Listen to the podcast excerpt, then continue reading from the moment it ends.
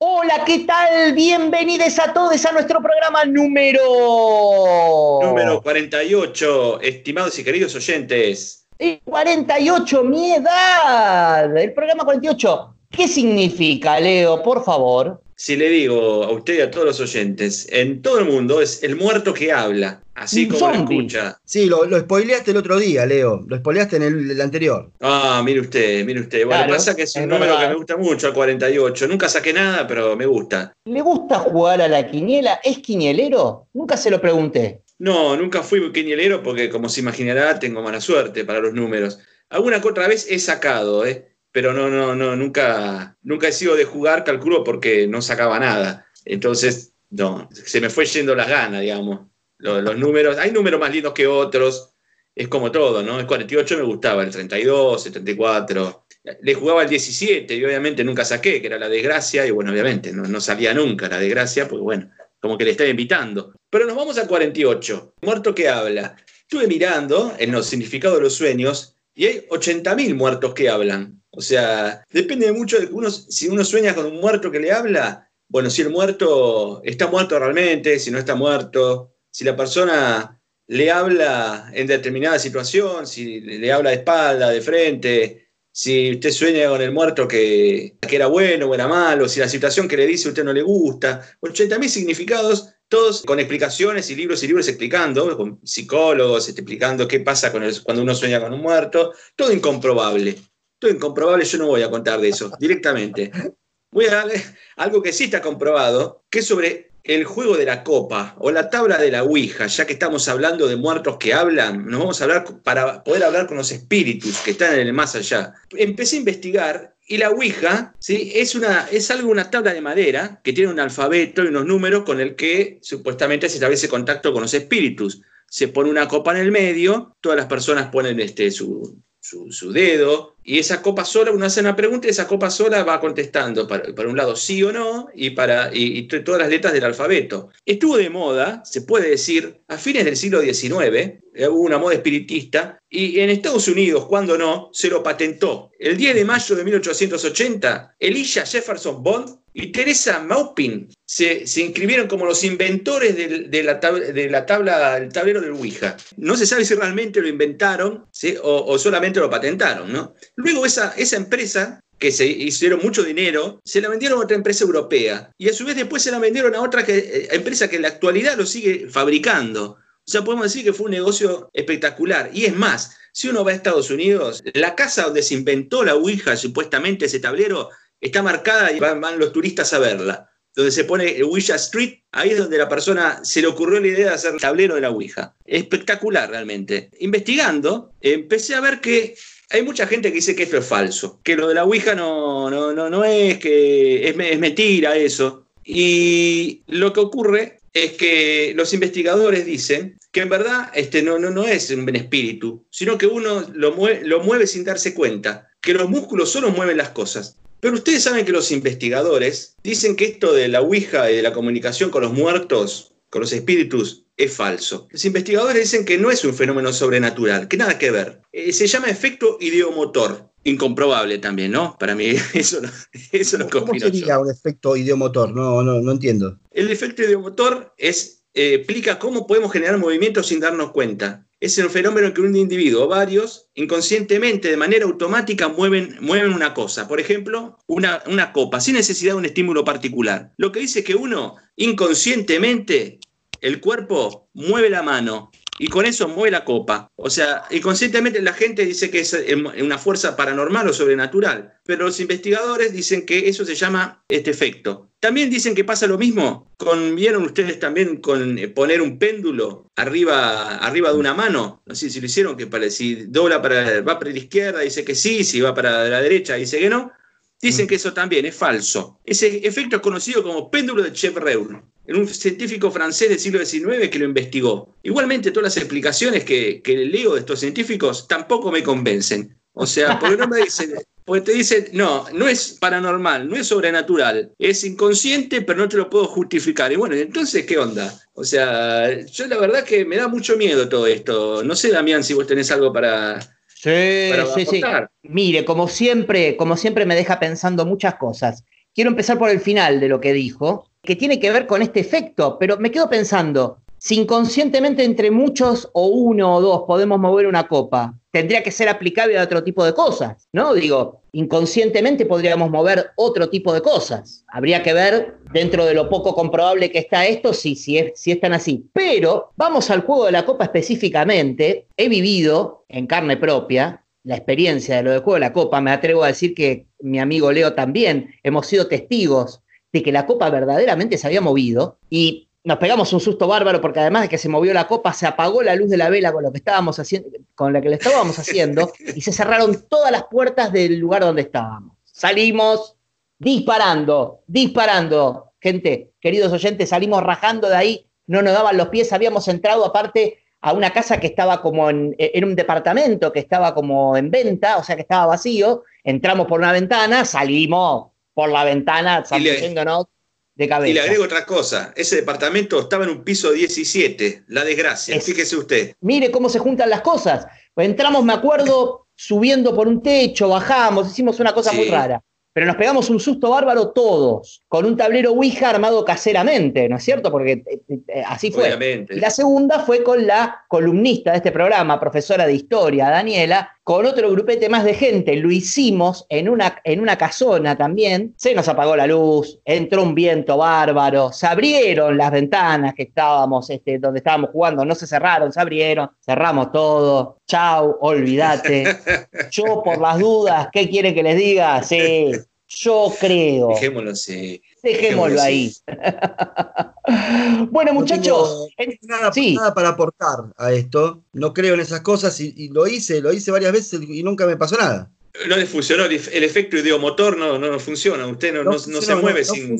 me parece que funciona, es un acto de fe más que nada, me pareciera ser, porque yo soy un absolutamente agnóstico, ateo, descreído, y no, no me funcionó nunca. Y ustedes que sí son por ahí más místicos, eh, tuvieron experiencias así, ¿no? Sí, esa copa se movió, chicos. No sé, sería una cuestión para preguntarle a Ragachota, a ver qué. habría que charlarlo con Ragachota, a ver qué dice, tal cual. Muchachos, entonces, bienvenidos al podcast número 48 de Parece una cuarentena, el podcast de nuestro estimadísimo y hermoso programa que no cree en el juego de la copa, parece una broma. Diego, tráeme a la realidad, dame un parece una broma, por el amor de Deus. Y vaya que te voy a traer la realidad. Te digo uno de Donald Trump. Oh, uh, oh. Que no falla nunca, Donald Trump no para de decir estupideces y de hacer estupideces, y ahora va a prohibir, va a, empezar a prohibir cosas. Ya empezó a prohibir algo. Ya empezó a ah, prohibir algo en eh, Estados Unidos. ya está prohibido. Productos, productos de, China. No, no, no justamente, productos de China. Eh, prohibió productos de Francia. No, no, tampoco, tampoco, no, no, no, no, no, no, no tiene que ver con, el comercio exterior ni con la importación, la exportación. Lo que prohibió es el TikTok va a prohibir, dice que lo va a prohibir. No, no, olvídate.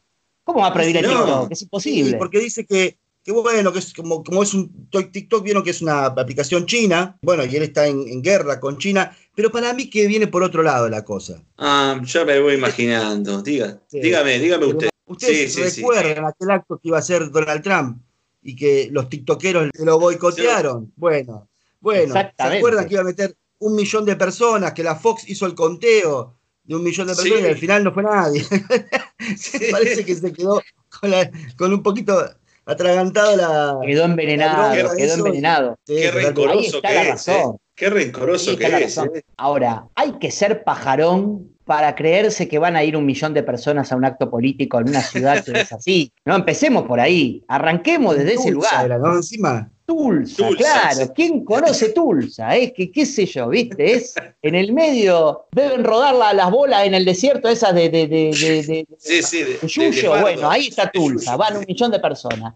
Qué cosa, qué locura. Bueno, miren muchachos, no está mal que arranquemos con un político, no está mal que arranquemos hablando de, situaciones tensas, pero los tengo que traer acá al país. Ustedes saben que estamos en una coyuntura muy compleja desde muchos frentes. Y hace poquito, es más, hace horas podríamos decir, nos hemos enterado de que lo de Vicentín quedó todo como en stand-by.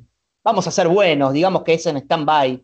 Yo creo que va a haber alguna acción ahí. Pero qué mejor qué mejor que poder comunicarnos con alguien que está ahí, in situ, en Santa Fe, en Avellaneda, Santa Fe, ahí, en el momento, en la candencia de esta situación. Vamos a hablar con el doctor en economía, don Jaime Lampedusa.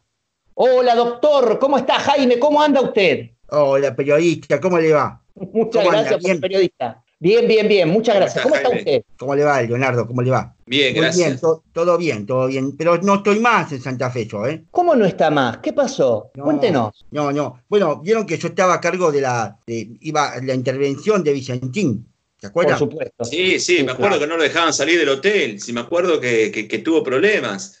¿Cómo quedó eso? Y bueno, al final, finalmente me llamó, no pude salir nunca del hotel. Es terrible. Sí, porque me hacían guardia, ¿vio? Me hacían guardia para, para fajarme de nuevo. Ya me, fajaron cuando llegué y ahora me querían fajar de nuevo.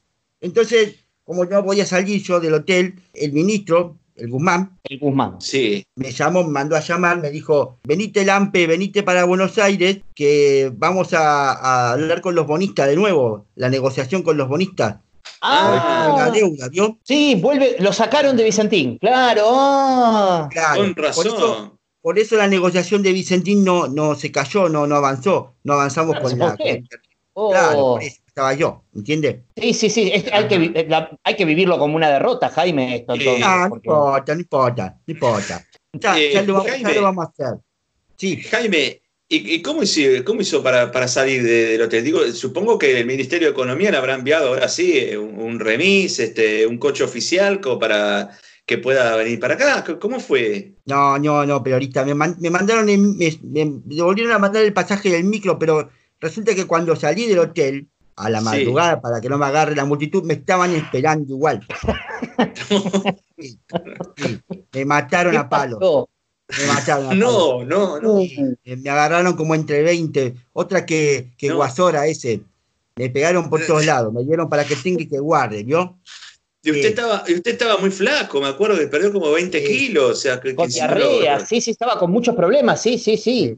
Y muchos problemas estomacales también, ¿vio? Pero no importa, porque por suerte eh, me evité el, viaje en micro. ¿Se acuerda que la pasé muy mal yo en el viaje en micro? Ah, le, sí, le enviaron a todos lados, sí. Claro, no, no, volví en ambulancia, ¿vio?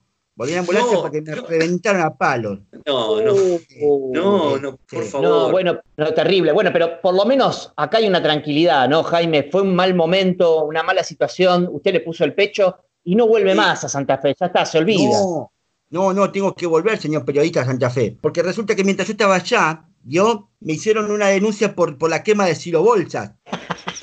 claro. pero si usted no salió del hotel claro, yo le, dije al juez que yo no había salido del hotel, que, que no era imposible, pero le hicieron igual la denuncia. Y bueno, ya me iniciaron una causa penal ahora. No. claro, dentro de un mes voy a tener que volver a Santa Fe y ahí me van a fajar de nuevo porque me están esperando. ¿no? van a desfigurar, no, no. aparte, Tengo que volver por una mentira, sí. Sí. Qué injusto es todo. Sí. ¿Qué, pasó? Volvió para acá, sí, está acá de vuelta entonces entre nosotros.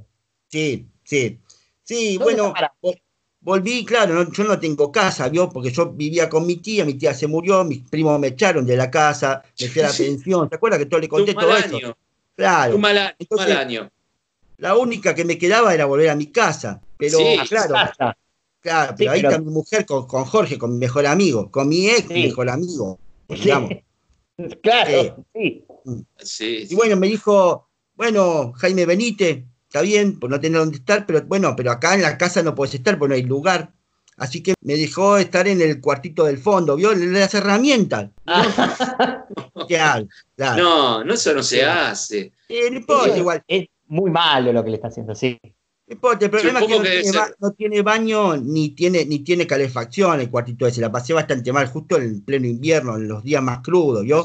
No, es terrible, terrible. Claro, es mucha hazaña. O sea, que, se quedó ahí, que sin calefacción, sin nada, no, son condiciones. sin calefacción. Por lo menos no paga nada, ¿no? A la noche me cerraban las puertas de, la casa y yo tengo que ir al baño y tenía que ir al baño al parque, ¿vio? Y a la mañana tenía que oh. levantar, claro, tenía que levantar los desperdicios con, la bolsita como hacen con los perros, ¿vio? En la capital. Encima. por lo menos no paga alquiler, Jaime. No paga alquiler. Eso es un. No, señorita, sí me cobró alquiler, siete días, 20 mil pesos me cobró. No, no, no. Sí, en mi casa lo heredé yo de, de, mi papá y de mi mamá, esa casa no, no es que la compramos, yo le heredé esa casa, pero bueno, ya está, ya está. Encima me trajeron de, de Europa un regalito, ¿vio? Ah, claro, porque habían estado de viaje, es verdad. Sí, sí, claro. Recuerda que se fue, con, se fue con mi plata, con mis ahorros, se fueron. Ah, que sí. Supongo que habrá traído, aunque sea una, caja de vinos o algo, un reloj, un, reloj. Mínimo. Algo medianamente para subsanar el, este, lo que le hizo. No, periodista, me trajeron un imán para la heladera de, una, de un lugar ignoto de Noruega, no, no sé ni dónde es, no lo puedo ni pronunciar el nombre del lugar donde es. Lo peor de todo es que no fueron ellos en ese lugar. Ah, no, estuvieron en Noruega ellos. Además uno sabe dónde lo compraron o dónde se lo robaron, no sé. Esa situación es insostenible, Jaime. Usted no puede estar más en ese lugar. Se tiene que ir. Uno tiene su orgullo. No, ya me fui, ya me fui. Ah, bueno. Ah, sí, sí, conseguí un departamento. Un departamento en, eh, por ahí por la zona de, de Congreso, ¿vio? Bien, bien, cerca, cerca de su trabajo. Está bien. Claro, cerca del ministerio. Así que un compañero de la oficina del ministerio, vieron que los, mis compañeros igual tenemos conflictos, pero supuestamente este me dijo, no, Lampe, yo te voy a dar una mano y te conseguí un Ya me da miedo. ¿Cómo? Ya me da miedo, ya me da miedo, dijo, ya está diciendo supuestamente, ni me quiero imaginar qué, qué hizo su compañero. ¿Qué, qué pasó, Jaime? Dio en el clavo, periodista, usted, dio en el clavo. Me consiguió un departamento muy barato, a 5 mil pesos el alquiler. Ah, pero. Ah, ganga. Negocio. Claro, ganga se dice. Claro. Sí, sí. Sí, bueno, bueno. No importa, porque yo dije, bueno, con esto ya está. Pero lo que pasa es que pago 25 mil pesos de despensa, ¿me entiendes? ahí, está, ahí estaba el truco. Ahí está el truco. Sí, me odian profundamente mis compañeros. Me hacen a propósito. Es una locura. 25 mil pesos, pero lo peor de todo es que el ascensor no funciona. Usted que está en el tercer piso, segundo. Rómpale la puerta de la administración, por Dios. No, ya lo intenté, periodista, no me dan bola. Me echaron a patada de la administración. ¿Sabe cuánto, qué piso está? Tercero. No. En el piso 10. No. Sí, en el piso 10. Yo encima que estoy mal, yo, porque estoy débil, porque bajé un montón de peso, me cuesta subir hasta el piso 10 todos los días. A veces ni, subo directamente, me quedo a dormir en el palier. Ahí el, encargado, claro, el encargado se copó. Cuando llego muy tarde, le digo, me quedo acá. Sí, quédese acá, Lampe. Y me da un lugarcito, duermo ahí en el palier. Pero el, departamento, ¿El departamento que sea está en buenas condiciones, más allá de lo que esté pagando, o también hay problemas, Jaime? Está hecho mierda el departamento, periodista. No funciona nada. Abrí la puerta del horno, se me cayó en los pies. Me rompió una uña la puerta del horno. Se, me tapó, la cañería el segundo día que estaba ahí. Tenía mierda por todos lados. Encima yo estoy con este problema gástrico. Imagínese ir al baño ese todo tapado y inodoro desbordando. No, no. Bueno, pero por ahí, por ahí es suyo, Jaime, no se preocupe lo que desborda, ¿no? No, no, por que sea mío. No sé si es mío, porque viene, hay cinco, hay cinco pisos más arriba, ¿vio? Para mí viene todo de ahí. Era demasiado, demasiado. No, no, pero escúcheme, usted en esas condiciones usted no puede estar al frente de vuelta de la negociación de la deuda, no está psicológicamente bien, además es un hombre solo que estaría necesitando una compañía, usted se lo merece, una, vida mejor, me, da verdad, mucha tristeza. Es verdad, no importa, porque me conseguí una novia, ¿vio? Ah, ¿en serio? ah, qué bueno. Y por Tinder, por Tinder se dice. Sí, sí, claro. Sí, sí. por Tinder. Eh. Y cuéntenos. Bueno, no la, puedo ver, obviamente, porque estamos en cuarentena, así que... Bueno, pero una escapadita. No, no, se puede, no se puede. Y además, eh, claro, el problema también es que ella vive en Vietma. es lo único que ah. conseguí. No tuve suerte. Pero es buena, buena chica, es, buena ah. chica. Tenemos, claro, sí, y tenemos encuentros eh, sexuales, virtuales, ¿vio? Ah, bueno, si ah. quiere contar, puede, puede. No hay mucho que contar porque en la primera sesión esta de sexo virtual yo quise hacer una pose así de esas sexuales, ¿vio? Sí, sí. de Kama Sutra. sí, exacto. Parece que estiré mucho la espalda y me, bueno, me dio un tirón y tengo una hernia de disco ahora. Sí, sí. Mm. O sea, ¿sabés qué complicado subir 10 pisos ahora con la hernia de disco? Muy complicado. No, no, no, no, me está doliendo a mí ahora en este momento, ¿no? Vuelva al cuartito, vaya al fondo allá. Sí, no. bueno, por suerte, por suerte mi gurú ahora, ¿se acuerdan mi gurú? Sí, sí. Jorge, Ragachota, sí, sí, sí. Claro, Ragachota ahí me dijo que, bueno, que él, está haciendo un hotel, o ya está, el hotel, ahí en, Córdoba. No, sí, no, sí. Y me dijo, bueno, que me hace un descuento, que vaya a Córdoba. que, bueno, me va a curar con imposición de mano, me dijo. Mire, aclaro, por las dudas, usted cuando vaya, este, vaya, vaya protegido, ¿sí? Porque los accionistas de ese hotel eran todos personajes dudosos. No vaya a ser que le quieran hacer bullying también ahí y termine en una zanja tirado muerto, Jaime. Sí, Leo. Sí, sí, no, que también que se cuide, o sea, que, no le cobre, porque todavía le está debiendo dinero del el teléfono que, que, le vendió, o sea, 100 mil pesos. Sí, sí, sí. No, no, eso ya, ya, está, porque él, ya con todas las atenciones que él tuvo conmigo, ya estamos mano a mano. Me dijo que ya estamos. Él cobra, cobra caro la visita, no, no se crea que es barato, es un gurú importante. bueno, fíjese, no, qué sé yo, es, dudoso. A mí me preocupa que se llame Jorge como su ex mejor amigo, no lo sé, dejémoslo ahí. Pero bueno, Jaime. estaría teniendo suerte con los Jorge, digamos. No, no, yo creo que usted no tiene suerte con los Jorge. Este, Jaime, yo acá lo abrazamos, lo abrazamos afectuosamente, un abrazo virtual con el corazón como siempre le decimos, porque nos enternece todo lo que le pasa, cúrese, porque usted más que con el coronavirus va a tener problemas con el cólera, mi amigo, si sigue así. Tiene razón. Bueno, muchas gracias, periodista, por la comunicación y bueno, por escucharme. Y nos vemos Éxitos con la negociación, Jaime. Saludos al Guzmán. Va a salir todo bien. Va a salir todo bien, va a ver. Muchas gracias. Bueno, Leo, nos da esperanza. Veo que, viste que siempre él se despide y, y, te dice va a salir todo bien. Él le pone garra, ¿eh? Él le pone garra, este, y, aunque sea, tiene una novia, aunque sea virtual y aunque sea para que esté un poco con mejores energías para negociar. Yo creo que esto se, se desata en cuando, cuando este, este muchacho Jaime esté mejor de ánimo, cerramos con lo bonista. Algo está haciendo mal, pienso, porque Tinder en general te conecta con gente que está en la zona. Justo le fue a tocar una tipa en Vietnam, por hombre. aparte de la mala suerte, como que tiene, hay un poco de, desidia de parte de él, imagino, ¿no? Sí, sí, sí, es medio, es medio lelo, me parece también, ¿no? Por algo le, por algo le dan para que tengan tan, con tanta hazaña ahí en el ministerio, lo, lo, aprieta mucho, porque no se debe haber dado cuenta y apretó, viste, para Vietma, andás a ver, pobre muchacho. Yo insisto, chicos, es preocupante igual nosotros lo queremos, pero es preocupante que este gobierno tenga este cuadro político en sus filas, ¿no? Un hombre que no lo están atendiendo. Acá hacemos la denuncia pública. Bueno, esperemos que todo se encamine, como dijo el querido Jaime Lampedusa, ¿eh? Chau y si